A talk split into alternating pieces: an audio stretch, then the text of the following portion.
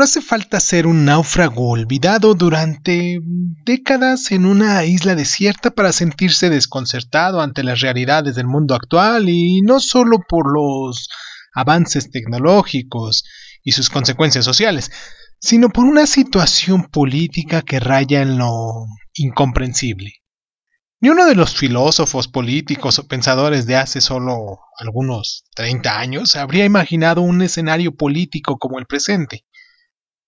Si levantaran la cabeza, creerían estar presenciando una obra de ciencia o política ficción, cuando no una película de catástrofes al menos. Porque si la realidad ya superó trágicamente a la ficción con los atentados del 11 de septiembre, la deriva política de estos últimos años parece empeñada en mantenerse dentro de los límites de lo imaginable. En Estados Unidos, por ejemplo, gobierna un presidente negro o gobernó un presidente negro.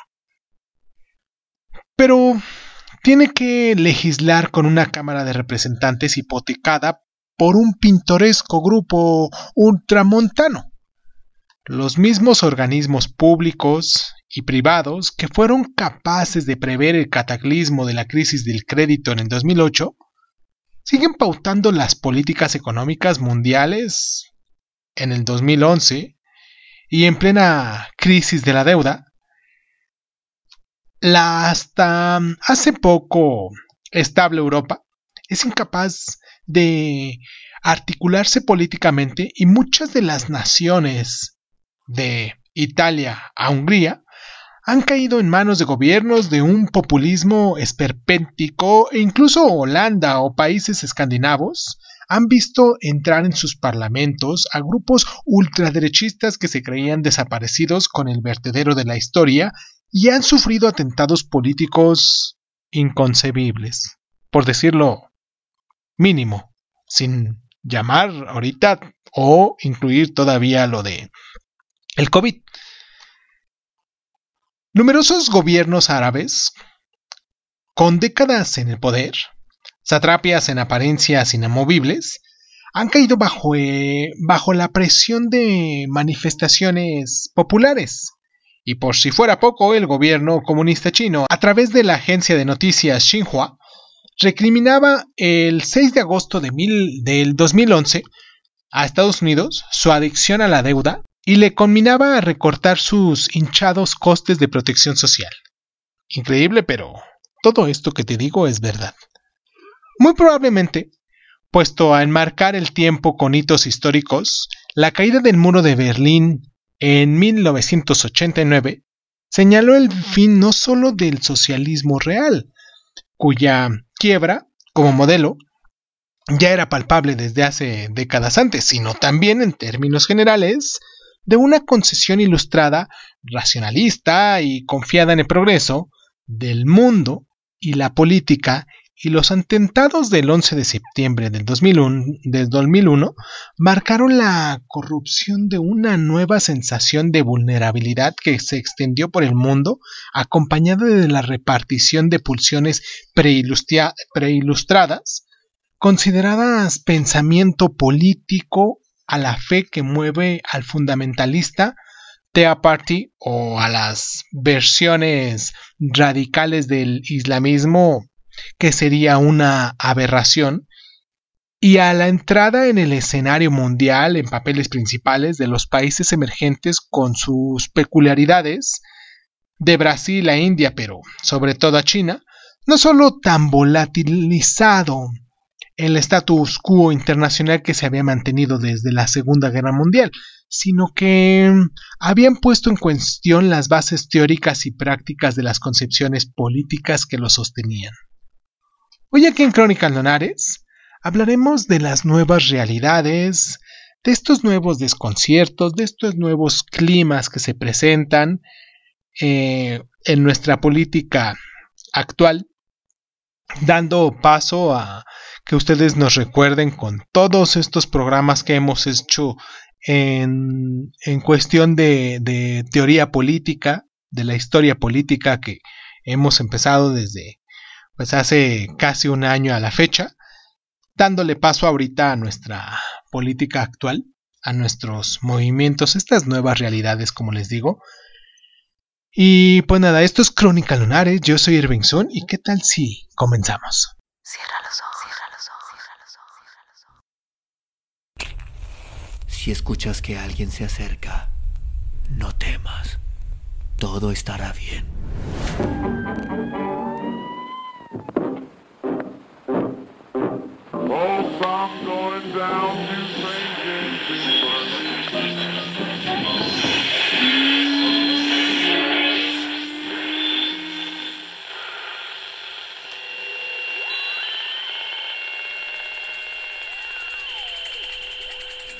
Estás escuchando, Crónica, Crónica, Crónica el lugar, el lugar donde, donde, donde por tus oídos. Bienvenido. En paralelo a las transformaciones y convulsiones del mundo, sobre todo en Europa, se dio un paulatino proceso de apatía en la población, como si ésta renunciase a lo que constituye la esencia misma de lo político, que es la participación. La movilización de la ciudadanía languideció enajenada en un poder cada vez más lejano e inadmisible, cada vez menos político, menos humano, en el sentido aristotélico del término y martillada desde todos los frentes con un discurso monocorde que se presentaba con la misma inevitabilidad que las palabras reveladas escuchándose en unas supuestas leyes inexorables de un mercado libre que a Fuer mm, nos parece opaco y parece también escapar de toda lógica que no sea la de sálvese quien pueda, como se dice por ahí, al menos hasta que la crisis económica del 2008 y aún más la del 2010 se hicieron sentir y estalló una serie casi ininterrumpida de protestas que fueron manifestaciones, huelgas, acampadas, eh, ¿cómo decirlo? Esas marchas que se hacen en toda Europa. Funcionarios en Francia, estudiantes en Inglaterra, feministas en Italia, ciudadanos indignados en España, Portugal, Grecia e incluso hasta Israel. Aunque las causas tienen raíces nacionales, la reactivación de las movilizaciones comparten muchos rasgos. Parten de una sensación de malestar, concretada en los recortes sociales y los derechos que se creían básicos, y la mayor parte de organizar al margen de los partidos y sindicatos no son violentas y cuestionan las formas tradicionales de representatividad. Carentes en principio de una buena medida, por principios, eh, de un programa cerrado y definitivo más allá de la defensa de los derechos sociales y de una forma más o menos vaga de activismo, carentes también de líderes y hasta de referentes ideológicos bien delimitados, estos movimientos suponen como mínimo una adaptación a las nuevas realidades. Se organizan por Internet, son acéfalos o multicéfalos, saltan de lo local a lo global con naturalidad, son líquidas en el sentido sociológico del término, fruto de la incertidumbre, fragmentadas, flexibles y cambiantes, y en su propia indeterminación anuncian una repolitización de lo social. Vamos a hacer nuestra primera pausa aquí en el programa para que ustedes nos escuchen en Evox, en Anchor, en Breaker Audio, en Google Podcast, en Apple Podcast, en Overcast, en Radio Republic, en Spotify, en Sunny. En no sé qué plataforma nos estarán escuchando ustedes ahorita, pero me gustaría que nos dejaran sus comentarios. Me gustaría que mm, nos hicieran partícipe de sus redes sociales, que nos puedan compartir en sus diferentes redes sociales y sobre todo que nos dejen sus mensajitos en Crónica Lunares Dizun, con el mismo nombre nos encuentran en todos lados, Crónica Lunares Dizun, recuerden. Y este en Facebook, en Instagram y en YouTube nos pueden dejar ahí sus mensajitos, se pueden poner en contacto con nosotros. Y pues vamos a, a nuestra pausa y sin embargo regresamos con esto del mundo entero, que es todo un escenario, esta globalización que se da. Vamos a hacer nuestra pausa y regresamos.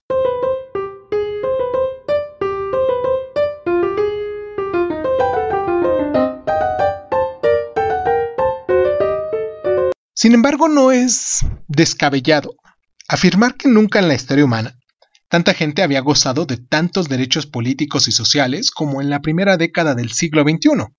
Nunca ha habido menos guerras, menos, menos muertes violentas, menos hambre, menos esclavitud, menos discriminación por razón de sexo o de raza que en todos estos últimos años. La bien nombrada eh, fat foodness, como les llaman. La esperanza de vida de miles de millones de personas se duplicó a lo largo del siglo pasado la alfabetización y la mm, atención sanitaria ha alcanzado mm, niveles que nunca antes se habían visto. Aún así, la injusticia y la desigualdad siguen mermando la posibilidad de que millones de personas vivan una vida digna, y se trata desde hace unas décadas y por primera vez en la historia de una posibilidad técnicamente factible. Para que sea un hecho, entre muchas otras cosas, hace falta voluntad. Voluntad, mucha voluntad política.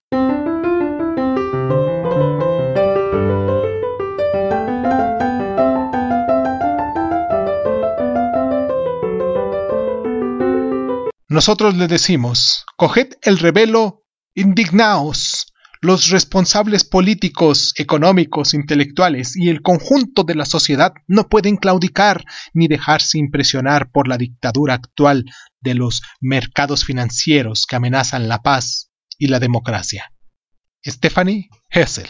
diplomático y político francés, que dijo esto en su libro Indignaos en el 2010. En un famoso fragmento del Manifiesto Comunista de Karl Marx, redactaba una de las más conmovedoras elegías por el fin de la burguesía. Todo lo sólido se desvanece en el aire, todo lo sagrado es profano, y los hombres al fin se ven forzados a considerar serenamente sus condiciones de existencia y sus relaciones recíprocas. Entre el inquietante tono apocalíptico de las primeras fases y el optimista llamamiento a la reflexión, a reflexión serena de estas últimas, el texto ha adquirido cierto aire profético, con la salvedad de que la solidez no se desvanece, sino que se licúa, se vuelve informe y voluble, y sus únicos principios rectores parecen ser los de la velocidad y la incertidumbre, o al menos apunta la caracterización de este último periodo de modernidad como el tiempo líquido, en expresión acuñada por el gran maestro Sigmund Bachmann, que dice así, una condición en las que las formas sociales, las estructuras que limitan las elecciones individuales de las instituciones que salvaguardan la continuidad de los hábitos, los modelos de comportamiento aceptables, ya no pueden, ni se espera que puedan, mantener su forma por más tiempo, porque se descomponen y se derriten antes de que se cuente con el tiempo necesario para asumirlas.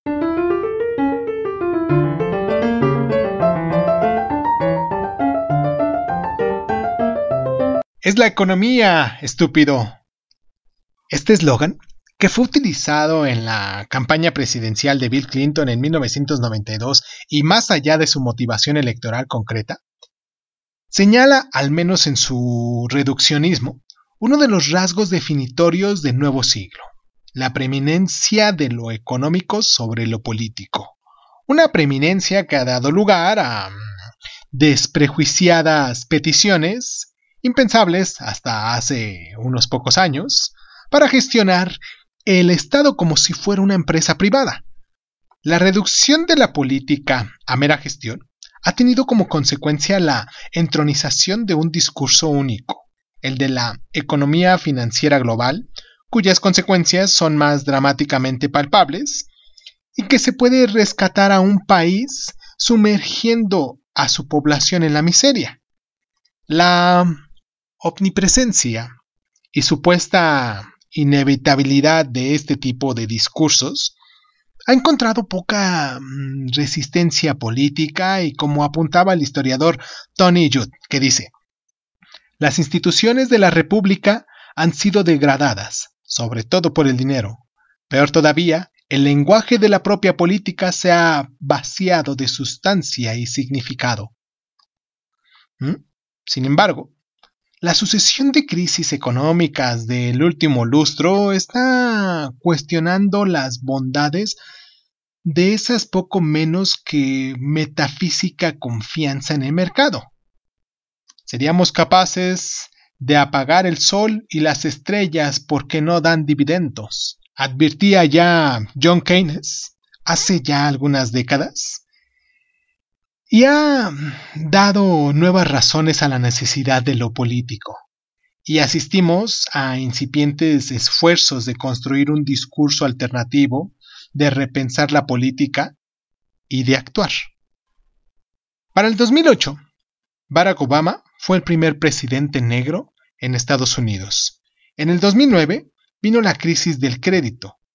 la fuerza a la intervención del Estado en el rescate de grandes instituciones financieras.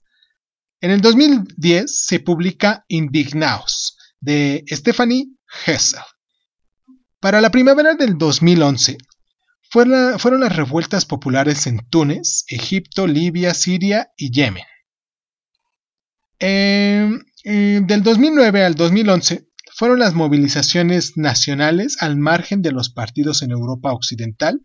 y fue el fruto del malestar producido por los recortes sociales. Esto fue todo por hoy. Aquí en Crónica Lonares hemos estado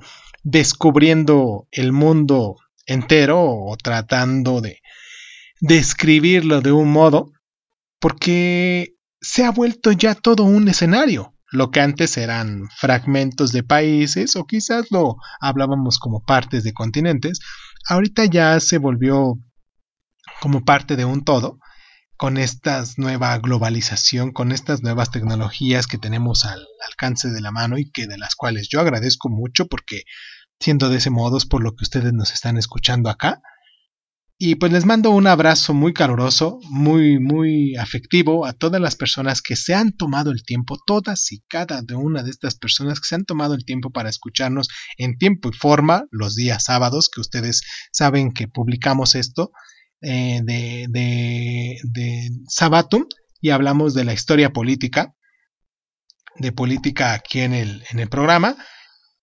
Un abrazo muy caluroso a todas esas personitas y pues nada, esto es Crónica Lunares, yo soy Irving Son y pues muchísimas gracias, muchísimas gracias, los espero para el próximo, en, eh, en un próximo capítulo, que todavía no sabemos de qué vamos a hablar, pero pues ustedes estén aquí al pendiente de esto y nosotros sin falta seguiremos todos los días de lunes a viernes aquí en Crónica Lunares de Zoom y de cualquier modo, pues ustedes nos pueden seguir escuchando. Eh, les mando un abrazo muy caluroso y pues muchísimas gracias, muchísimas gracias por estar.